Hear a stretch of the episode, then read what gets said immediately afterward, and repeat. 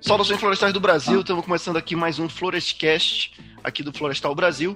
E hoje eu estou aqui com um convidado que é o Paulo do Reis, Paulo Monteiro do Reis, que é sócio proprietário da Manioca, que é uma empresa é, de alimentos, né, daqui da, do Brasil, da, mais especificamente da Amazônia. A gente vai bater um papinho sobre economia sustentável e sobre produtos florestais não madeireiros. Então você que é engenheiro florestal e quem não é, pode imaginar que o engenheiro florestal só trabalha com madeira, né? Só trabalha com produtos madeireiros, mas também existem aqueles produtos não madeireiros, né? Que é basicamente tudo que não é madeira e que vem da floresta, a gente considera como produtos florestais não madeireiros. Existe todo um universo dentro desse mercado e sobre isso que a gente vai bater um papinho hoje aqui com o Paulo.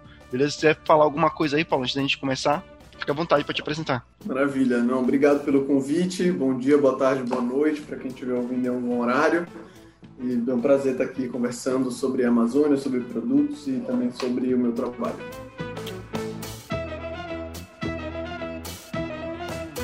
Então, o Paulo, é, coincidentemente, a gente tem o mesmo sobrenome, Monteiro tem o mesmo sobrenome que eu, e coincidentemente também a gente compartilha os mesmos avós e, por mais coincidência ainda, a mãe dele é minha tia. Né? Então, nós somos primos.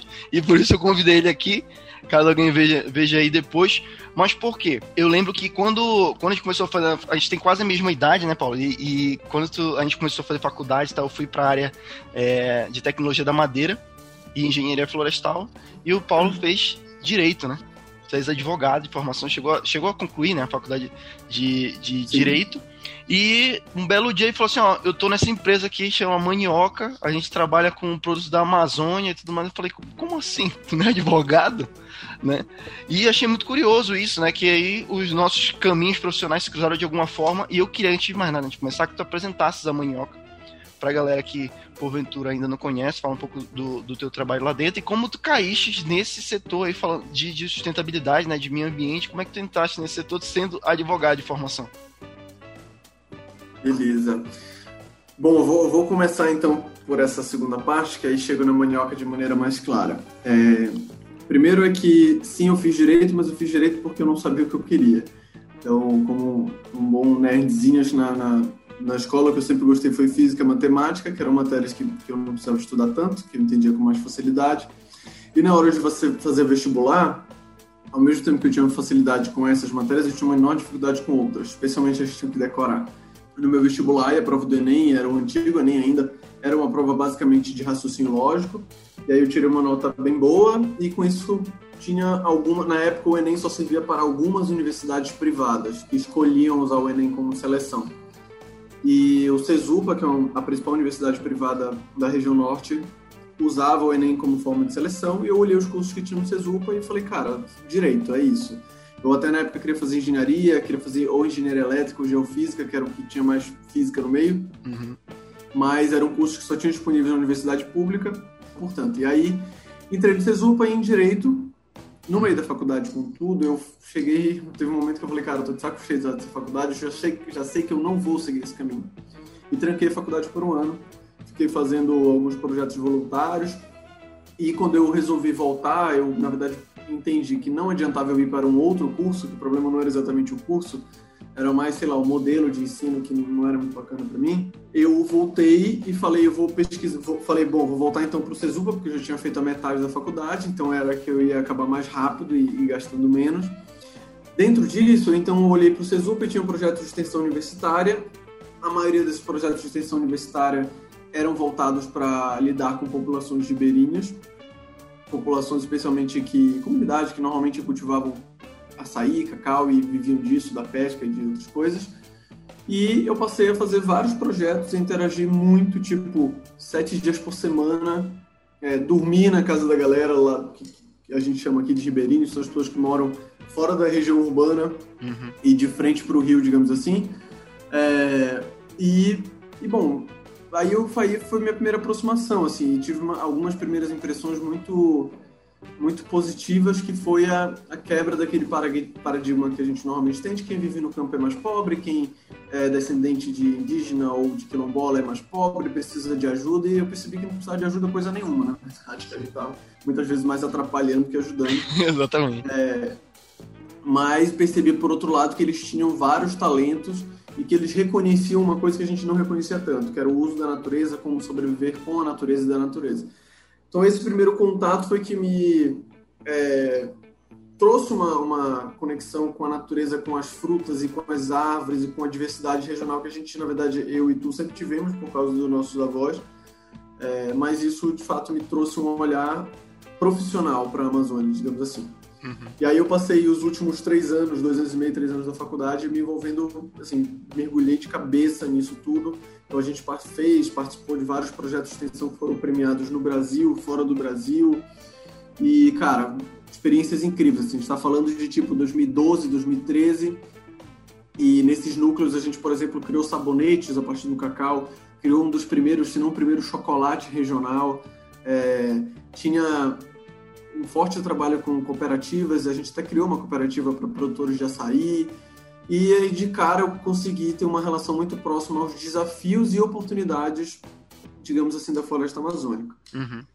Aí, bom, no meio desse, desse tempo eu fiz um monte de coisa. Eu tinha na época uma empresa de construção civil, em 2014 eu entrei na Caixa Econômica, então fiquei trabalhando em banco por dois anos tinha alguns outros projetos voluntários e quando eu terminei a faculdade, eu continuei no banco, eu tinha o objetivo de entrar no banco na época porque eu queria juntar dinheiro para fazer um intercâmbio. Quando eu, eu tinha já juntado uma grana legal, decidi que eu ia sair, eu comecei a procurar as duas opções, a opção de intercâmbio e, e a opção de empreender de alguma forma com a Amazônia. Uhum. E tinha lembrado de duas empresas com as quais eu tinha trabalhado durante a universidade em um projeto de consultoria uma era a Amazon Empório e a outra, não preciso falar, mas era uma outra empresa local.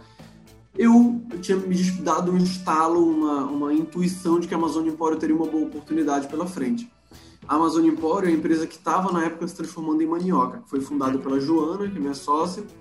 Ela estava naquele momento criando ou passando a desenhar a empresa e, e e aí, isso em 2014, né, quando a gente fez esse trabalho de consultoria. Quando foi em 2016 que eu resolvi sair do banco, eu lembrei dela e fui bater na porta dela e falei, Joana, tudo bem? Lembra de mim lá do, da universidade, daquele trabalho e tal? Seguinte, eu estou com um trabalho bacana aqui, mas estou a fim de mudar é, de direção e lembrei da Manioca, lembrei da Amazônia Empório, queria saber se tu tá para trabalhar junto e daí a gente começou a trabalhar junto.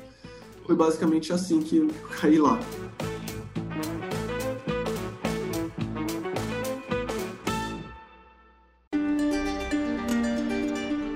Bacana, cara. E isso é uma história muito legal, cara, porque apesar de, assim, eu acho que 95% do nosso público é da, da engenharia florestal ou de áreas afins ali, né? Mas é uma história que muita gente se, se identifica, eu mesmo também. Treino curso de engenharia florestal, já contei aqui, totalmente por acaso, né? Eu nem fazia, na verdade, engenharia florestal, fazia tecnologia agroindustrial com ênfase em madeira.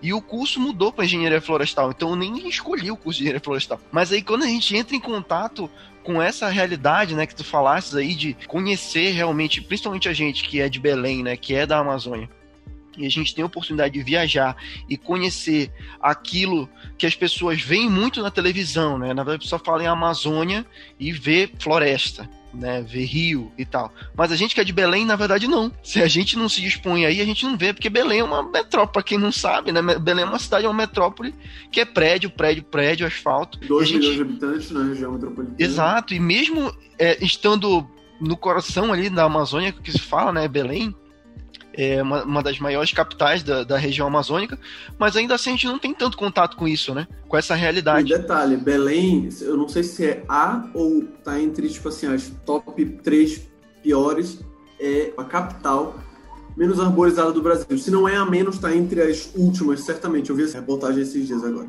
É, isso é, isso é um problema muito sério. Inclusive, na época da faculdade, fiz um trabalho especificamente sobre isso. A gente vai fazer, inclusive, vai gravar um, um, um podcast aqui sobre arborização urbana. Já estamos separando material. É um tema muito legal, muito rico pra gente conversar.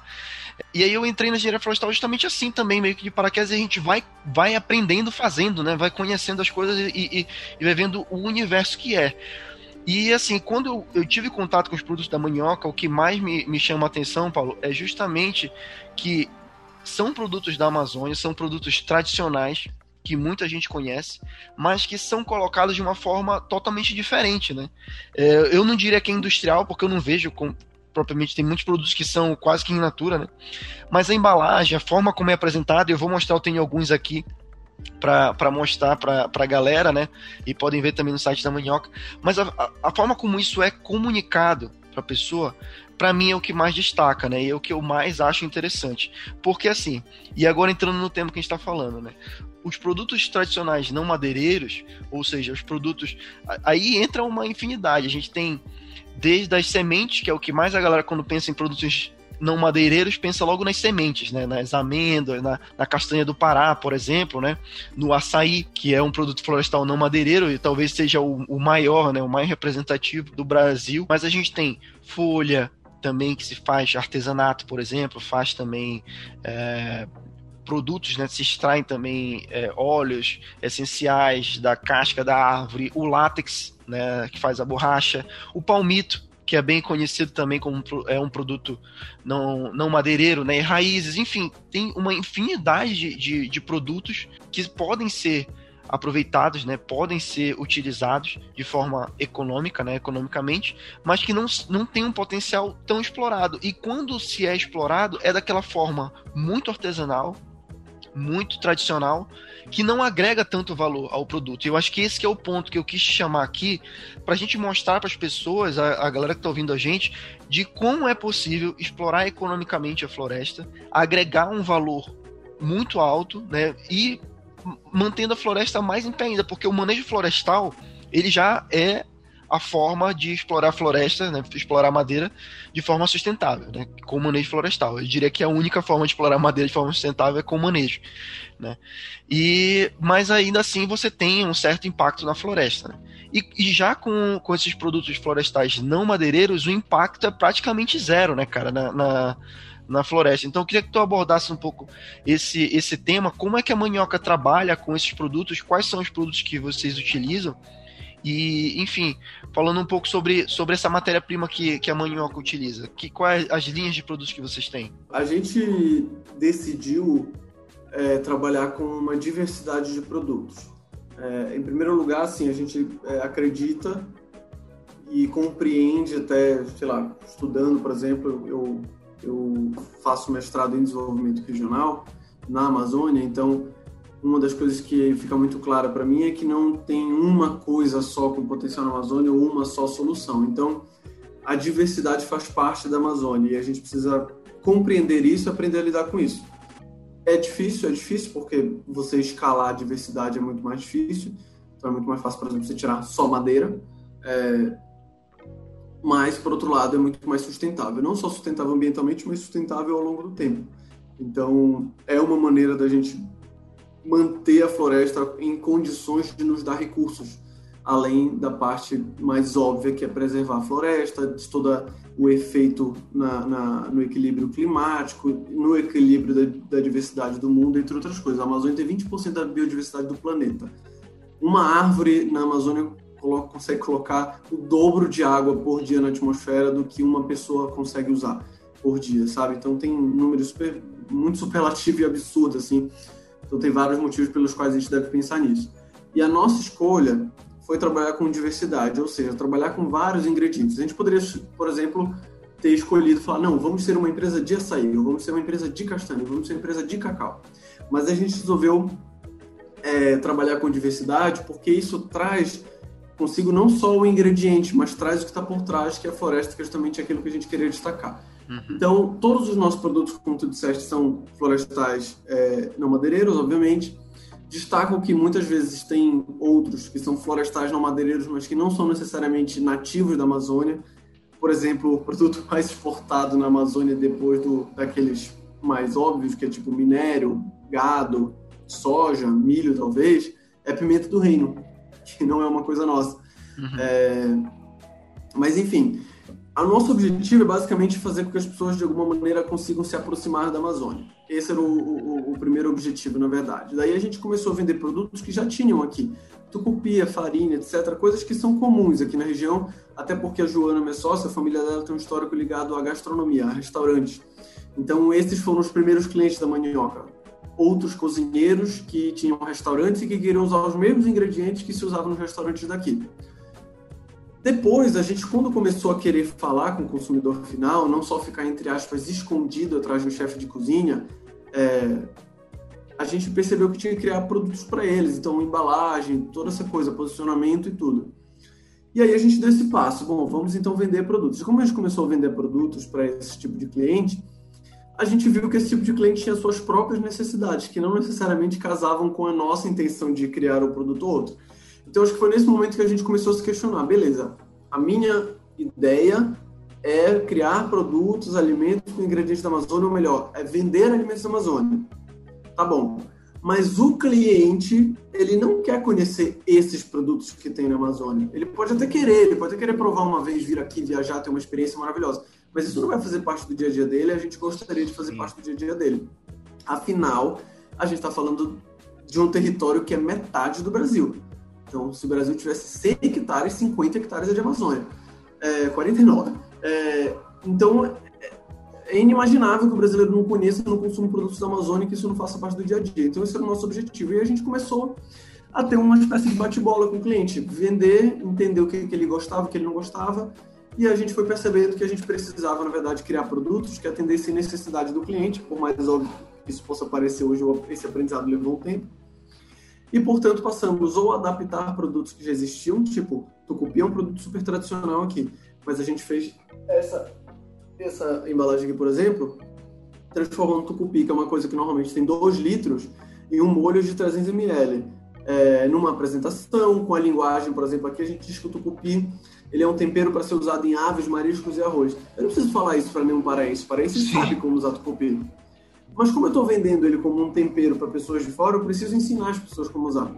Então a gente tem essa via, que é a via de pegar o que já existe, o que já é tradicional, e transformar na comunicação, Legal, é. no tamanho, na oferta. A, a, outra via Sim. é criar produtos que levem os nossos ingredientes, mas que não necessariamente levem ao nosso hábito. Então, tucupi está no nosso hábito e outro produto que a gente tem, por exemplo, que a granola não está. Mas a gente resolveu criar uma granola porque eu não preciso explicar para ninguém o que é granola. Todo mundo que está ouvindo a gente, tu, qualquer pessoa de qualquer lugar, tu tá em Curitiba, qualquer pessoa daí, vai saber o que é uma granola. E a gente às vezes precisa usar dessa artimanha de jogar o jogo para a gente conseguir chegar nas pessoas. E aí a gente criou uma granola, por exemplo.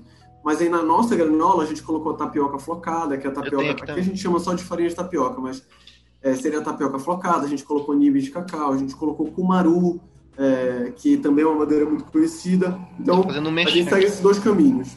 Ou um produto que já é conhecido, cheio dos nossos ingredientes, ou um produto nosso que ainda não é conhecido, mas cheio de comunicação para quem não está habituado com, com aquilo que a gente está. Então, esses são os, os caminhos que a gente está seguindo. E aí, aí entram algumas coisas que são detalhes. São detalhes importantes, mas são detalhes, tipo apresentação visual, posicionamento de marca e tal. Isso, isso é, é, A gente acho que encontrou parceiros legais que conseguiram transmitir aquilo que a gente queria para uma linguagem visual e de marca. E a gente também é muito apegado nisso, assim. Tanto eu como a Joana, que é minha sócia, a gente gosta muito desse lado visual, do design, da comunicação. Então acaba que isso é, é, um pouco natural, assim, nosso. É, então, é isso que me chama a atenção, porque assim, o Brasil, né, ele, ele praticamente foi estruturado em cima da exploração florestal madeireira. Enfim, o nome do, do país vem, vem disso e tal, e, e enfim, essa história, não precisa se aprofundar muito nisso. Mas o Brasil vem disso aí. E ainda assim, hoje a gente tem uma dificuldade muito grande de implementar o manejo florestal por dois motivos. O primeiro é pela dificuldade em si do tradicionalismo, de como é feito. Ainda existem muitas pessoas que se recusam a implementar o manejo florestal. E daí a gente tem toda essa série de problemas que a gente tem hoje com desmatamento. O outro ponto é a falta de conhecimento das pessoas em relação ao manejo florestal. E quando eu falo das pessoas, é das pessoas leigas, de forma geral, aquilo que a gente vê na televisão, né? E de se associar a madeireiro, a desmatador, a pessoa que trabalha com manejo florestal, destruir a floresta, enfim, tudo mais. Então, esse viés do florestal não madeireiro, ele é uma alternativa também para que a gente consiga mais um produto e que se explore, porque assim, o Brasil hoje, ainda que seja dessa forma, a maioria das, das exportações, do comércio de produtos florestais são madeireiros, né? Tipo assim, é, eu tenho uns dados aqui que eu coletei, que eu, só, eu procurei rapidamente, eu encontrei dados de 2015. E em 2015, a produção florestal brasileira girou em torno de 18 bilhões de reais. Desses 18 bilhões, 1,5 bilhões que foi de origem vegetal e extrativista. Ou seja, é muito pouco. E é um potencial muito grande. E, e assim, a gente está falando de Amazônia, mas você tem extrativismo também em todas as regiões do Brasil. A gente tem a erva mate, a gente tem o pinhão aqui no sul, né? Eu, agora eu tô em Curitiba, a gente vê muito disso né? Tem, tem, tipo assim, Pequi. Então a gente tem uma série de possibilidades, todas as regiões do Brasil, né? Para quem não tá na Amazônia, você pode pensar aí no Cerrado, pode pensar na Mata Atlântica, ainda é possível ainda. Então, em todas as regiões a gente tem potenciais. Né, de, de produtos florestais não madeireiros e que não são explorados. Então, o legal da manioca é isso.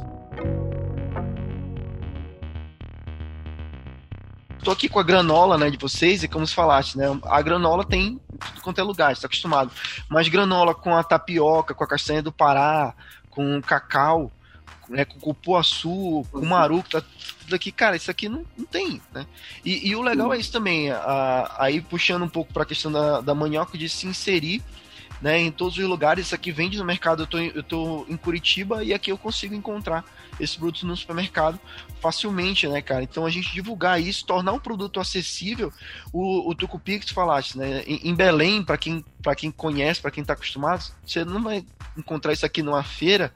Vai estar tá lá numa garrafa PET, uma garrafa de refrigerante, que a pessoa seca aquela garrafa de plástico, enche de tucupi, fecha a tampa, não tem rótulo. Quando tem um rótulo, é um papel A4 que a pessoa imprime e cola ali, né? Só para dizer quem foi que fez, e é isso. Então isso dificulta, é, é uma barreira muito grande, né, cara, para você para você inserir o produto para quem não está acostumado, porque se a pessoa não está acostumada a comprar o tucupi dessa forma, ela não vai. A pessoa vem de São Paulo, por exemplo, e vai em Belém numa feira, ela não, acho que nem consegue levar, né? Porque o tucupi ele vai estourar, eu acho, com a pressão, né? Como é que, inclusive, essa parte tecnológica eu tenho uma curiosidade muito grande. Como é que vocês fazem? Porque eu vejo que essa garrafa é de vidro. Eu imagino Sim. que esse seja um, um, Ela não é à toa de vidro, né? É, isso, isso é uma história legal que eu queria contar. A gente. O, o tucupi, ele é um produto de feira, quase um produto in natura. O que é o tucupi, para quem, quem de repente está ouvindo a gente e não conhece? O tucupi é um caldo da mandioca fermentado. É, fermentação é uma das principais formas de conservar alimentos antes, quando não existia geladeira, ou, ou, aqui na Amazônia não existia sal, por exemplo. É por isso que eu falei, é, na garrafa então... de plástico, eu já vi que o tucupi, se a gente deixar muito tempo na garrafa de plástico, vai acumulando aquele gás da fermentação e explode na cara da Exatamente. E aí, a fermentação era uma técnica usada para conservar muitas coisas. Então, o tucupi era um caldo da mandioca fermentado que era usado como conservante, como amaciante de carne pelos povos indígenas da Amazônia. Tradicionalmente hoje, aqui na, na, no Pará, a maioria dos estados do norte do Brasil, a gente consome tucupi, que é o caldo da mandioca fermentado, já temperado, com normalmente chicória do Pará, alho, alfavaca e sal. É, e é um produto de feira. Então ele você encontra nas feiras em garrafas PETs e já que ele é fermentado, ele não aguenta muito tempo ali. Então você compra um produto que foi produzido há um dia, dois dias e você leva para sua casa e consome no mesmo dia ou no máximo na mesma semana guardando na geladeira. Porque, assim como um iogurte, por exemplo, você não pode deixar um iogurte na mesa da sua sala, senão ele vai estourar, vai estragar, o tucupi é bem parecido. Então, essa fermentação era uma grande dificuldade que a gente tinha, porque existe uma possibilidade também de deixar fermentar até acabar o processo de fermentação, ou seja, até acabar todo o alimento que tinha ali para os micro-organismos, e aí ele ia estar, tá, entre aspas, seguro. Mas nesse ponto ele ia estar tá ácido demais. Então, para quem vai comer, para um, um alimento, não ia estar tá mais gostoso. Sim. Então a gente tinha esse lance. Como é que a gente comercializava o tucupi, basicamente? A gente comercializava ele congelado. Porque eu não poderia comercializar numa garrafa PET da feira, porque eu não, não é um produto que eu vou vender para alguém que vai usar hoje ou daqui a poucos dias. A gente vendia, por exemplo, para um restaurante que ia usar aquele produto em dois, três meses e precisava conservar. É, e também não é um produto que eu vou consumir localmente.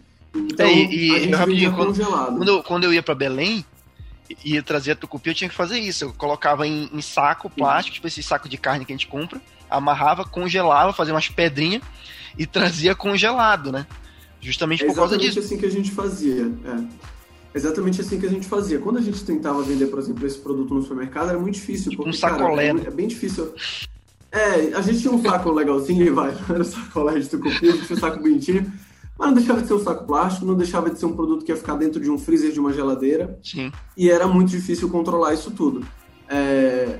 Aí, bom, a gente conseguiu, depois a gente estava fazendo uma pesquisa até super é, refinada para entender bem esse processo de fermentação, para controlar, e depois a gente conseguiu encontrar um parceiro que nos trouxe uma solução é, razoavelmente mais acessível do que a que a gente estava vendo. Então a gente criou essa solução dentro do nosso processo de produção, mudamos a embalagem e fizemos o primeiro tucupi na história já feito, que tem um ano de validade, 100% natural, que não precisa estar refrigerado. Isso quer dizer que, por exemplo, ele pode estar aqui no, no, no escritório, tipo, numa prateleira, no teu escritório numa prateleira também, mas ele vai ficar numa prateleira do supermercado uhum. por um ano. Então eu consigo vender para qualquer lugar no Brasil, para qualquer lugar no Brasil, o cara pode pegar um tucupi, botar na prateleira dele e vender. Antes, eu tinha que vender com uma cadeia logística refrigerada que é super complexa, eu tinha que cuidar muito bem da validade dele lá na loja, tinha que cuidar muito bem da exposição dele na loja, então era super difícil. E não podia, por exemplo, exportar muitas vezes, porque ficava muito mais caro fazer refrigerado. Então por aí vai. E aí a gente conseguiu fazer isso. Então isso realmente deu um salto. Inclusive proporcionou uma outra coisa. A gente consegue hoje vender pela internet. Então a gente consegue atender o Brasil inteiro. Se você está hoje, por exemplo, na região sul ou sudeste, você entra no nosso site agora, loja.maniocabrasil.com, comprar um produto, você vai receber esse produto em no máximo dois dias. Para quem é das regiões mais afastadas do Brasil, especialmente no norte, é, afastadas dos grandes centros, a gente sabe que frete é mínimo 15 dias. E a gente conseguir entregar um tucupi do Brasil inteiro em tipo dois dias, isso é muito, é muito ah, realmente. simbólico, assim. E não seria possível vender um produto pela internet desse se ele continuasse congelado, porque é muito difícil, é difícil Sim. você fazer um frete de caixas, imagina fazer um produto que vai para o seu João que pediu. Não, eu diria lá, que é quase impossível. Da Bahia, Pode dizer que, é, ia, ser, ia ser impossível. Então, então isso deixou a gente muito feliz, foi uma inovação que a gente conseguiu fazer e é muito bacana ver um, um produto da Amazônia com essas facilidades, digamos assim. Pô, legal. Já que a gente está falando dos produtos, eu tenho alguns aqui para mostrar para a galera aqui. Eu queria mostrar, para quem está vendo esse vídeo, né? Vai ficar mais fácil. Mas para quem estiver só ouvindo o podcast, queria convidar vocês a entrarem lá no nosso canal no YouTube ou propriamente no site da Manioca, que lá vocês vão conseguir encontrar. E eu quero mostrar os produtos porque eu tava olhando aqui, cara, e eu vi um negócio que, que eu quero te perguntar agora. Mas antes a gente vai falar. Aqui tem um pacotinho de castanha do Pará. Isso aqui vocês vendem também. Sim. Esse pacotinho. Então aqui tem a Sim, castanha, né? Isso aqui é do ouriço da, da castanha do Pará. Dentro tem essa amêndoa, uhum.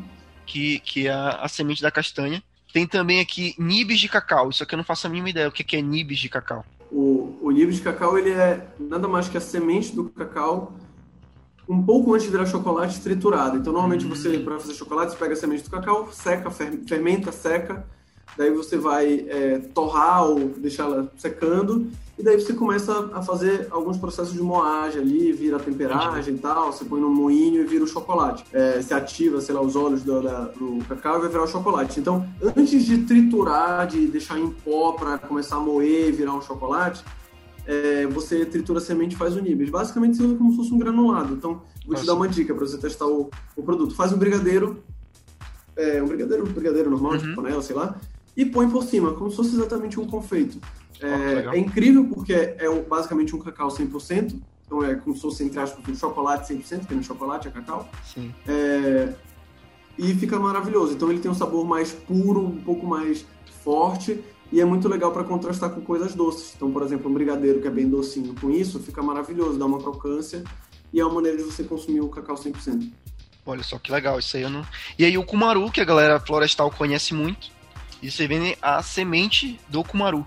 Né? Para quem não uhum. sabe, dá para consumir a semente do cumaru. O cumaru é uma espécie madeireira, né? Uma madeira excelente para várias finalidades, mas que também tem a semente do cumaru. Então dá, dá para associar, né? Os dois mercados tranquilamente. Né? Claro que depois de cortar corta a árvore não vai dar mais.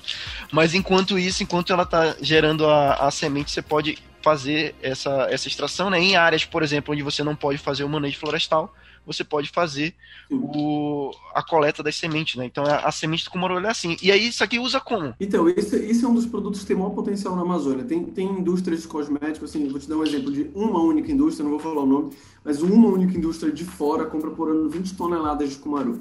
Cumaru é um negócio caro, cumaru é tipo cento e poucos reais o quilo. É, e assim, tem outras várias comprando. Então, Kumaru é um dos grandes potenciais, assim, junto com a castanha e tal, desses potenciais que já estão acontecendo. Na alimentação, a semente ela é chamada muitas vezes de baunilha da Amazônia ou baunilha do Brasil. Quando os portugueses vieram para cá, começo do século XVII, eles uhum. achavam tentaram primeiro plantar cana-de-açúcar aqui, né? Não deu certo, porque o nosso solo é relativamente pobre.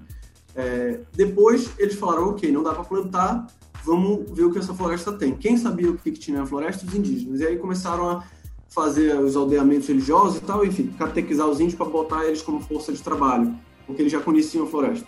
E aí surgiu a famosa, as famosas, surgiram as famosas drogas do sertão, que eram especiarias uhum. coletadas na Amazônia e levadas para o mundo. Eles achavam que era o sertão, que era para dentro do, do, do, litoral da costa onde eles ficavam.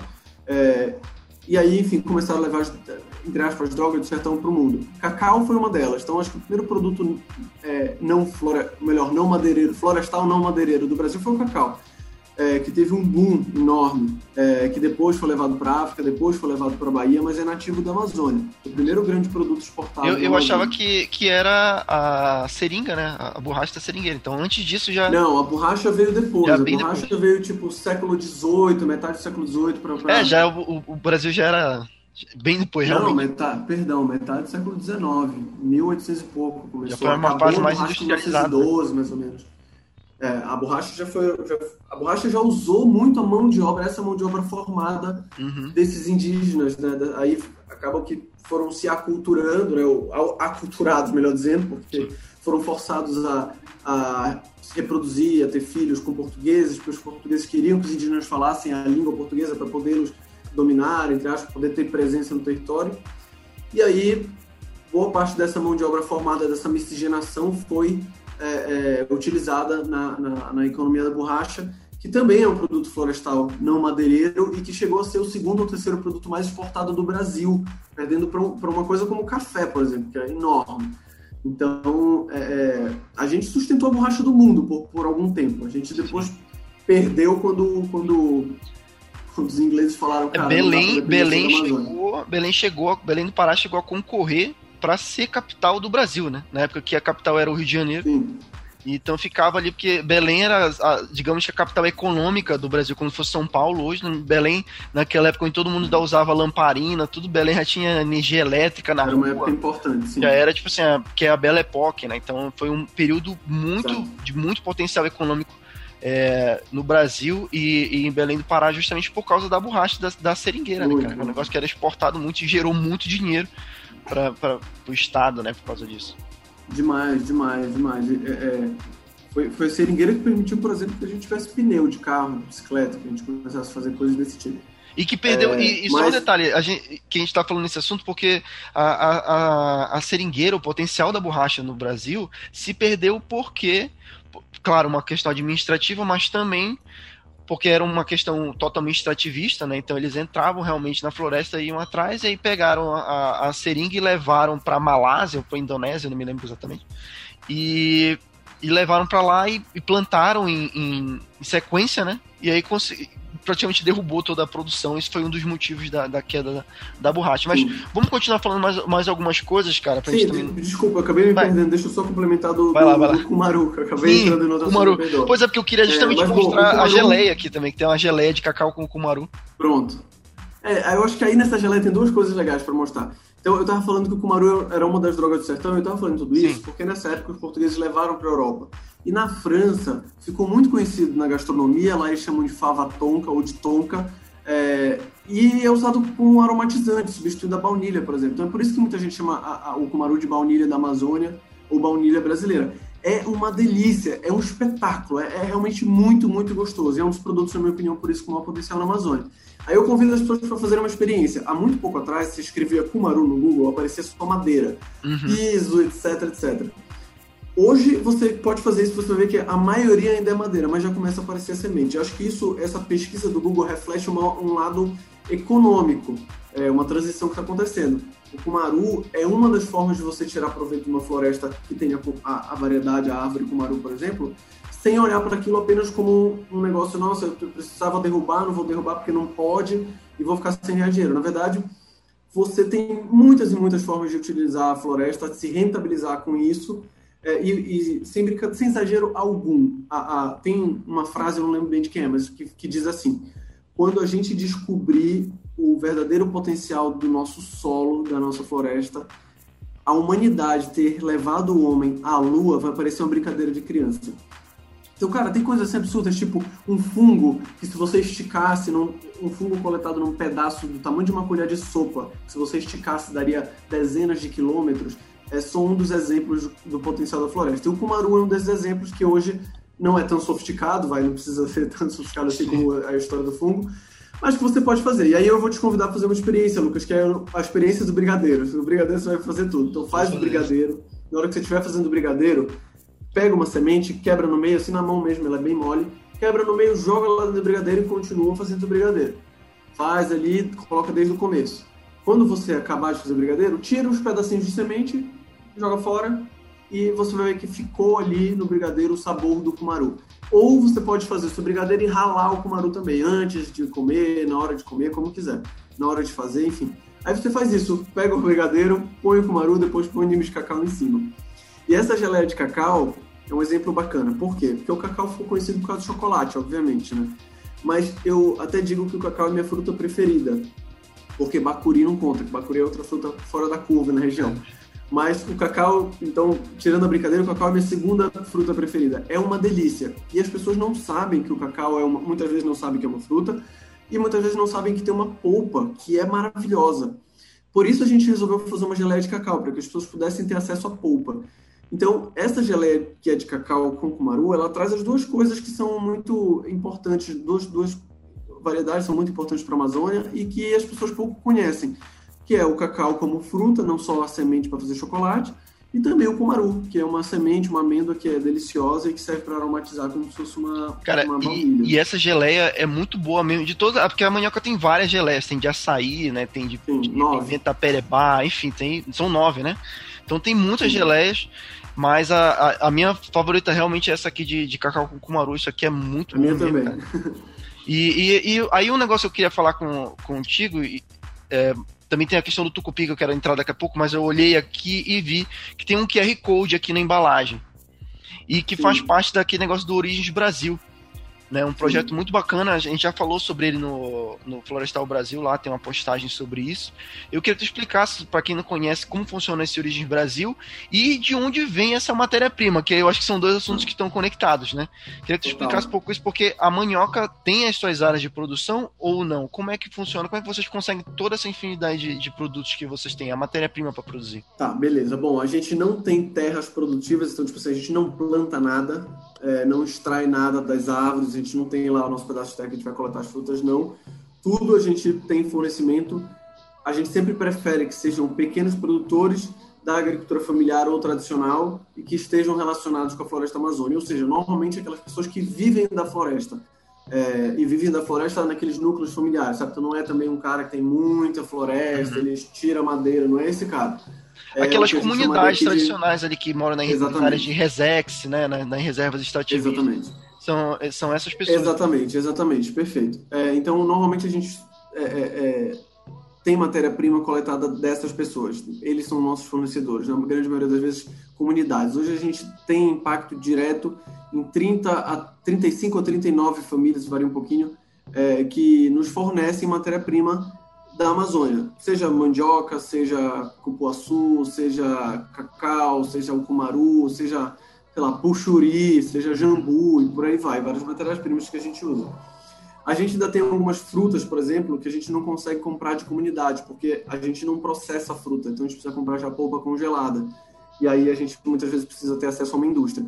Em outros casos, de outras frutas, a gente já da próprias comunidades, com suas cooperativas e tal, a gente já consegue comprar tudo prontinho deles, tipo uma polpa congelada, por exemplo. Uhum. Essa é sempre a nossa preferência, porque a gente acredita, a gente sabe disso, que incentivando uma economia para essas pessoas é uma maneira, um, de que elas se mantenham no trabalho que elas fazem, ou seja, mantenham a sua relação cultural, histórico, familiar com a floresta, aí é mais gente ocupando a floresta dando valor para aquela floresta, porque terra vazia é um problema é, para a Amazônia em modo geral.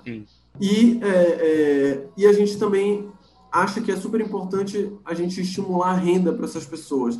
Não só por elas ocuparem e terem um papel importante de proteção da floresta, mas também para gerar uma renda para uma base de cadeia produtiva na Amazônia. Então, é, existe um, um êxodo, vocês que lidam com a floresta devem perceber isso em algum momento, existe um êxodo rural muito grande, especialmente dos jovens, que olham para aquela atividade dos pais assim como nós, que já crescemos no, no, no mundo urbano e tal, olham para aquela atividade e tem aquilo como meio antiquado, sabe? Como meio sem futuro. É, e se essa relação, se essa conexão com a floresta não fosse transformando também, aí é um ponto muito delicado, já deixo aqui dito. Mas, de alguma maneira, ela precisa se transformar também para que essas pessoas mais novas, especialmente, também se sintam atraídas por dar continuidade ao trabalho. Agregar valor, né? Exatamente. Então, bom, esse é o nosso trabalho. Assim, a gente basicamente compra e leva assistência técnica. A gente tem um programa, acho que não vai dar tempo de falar dele, mas a gente tem um programa que a gente é, criou para se relacionar com essas pessoas. Então, a gente tem um fornecimento vindo deles. Aí, bom, tu perguntaste como era a nossa produção. A gente, então, tem a nossa fábrica.